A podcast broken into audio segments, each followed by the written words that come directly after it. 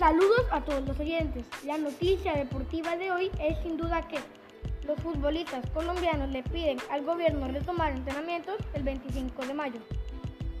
La Asociación Colombiana de Futbolistas Profesionales, ACOLFUT Pro, propuso este jueves al gobierno que les permita a los jugadores reiniciar sus entrenamientos a partir del 25 de mayo, bajo las medidas de seguridad que han entregado las autoridades sanitarias ante la pandemia del coronavirus.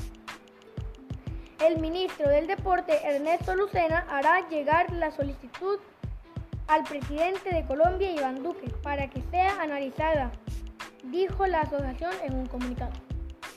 Para todos los oyentes, informó Carlos Miguel Gómez.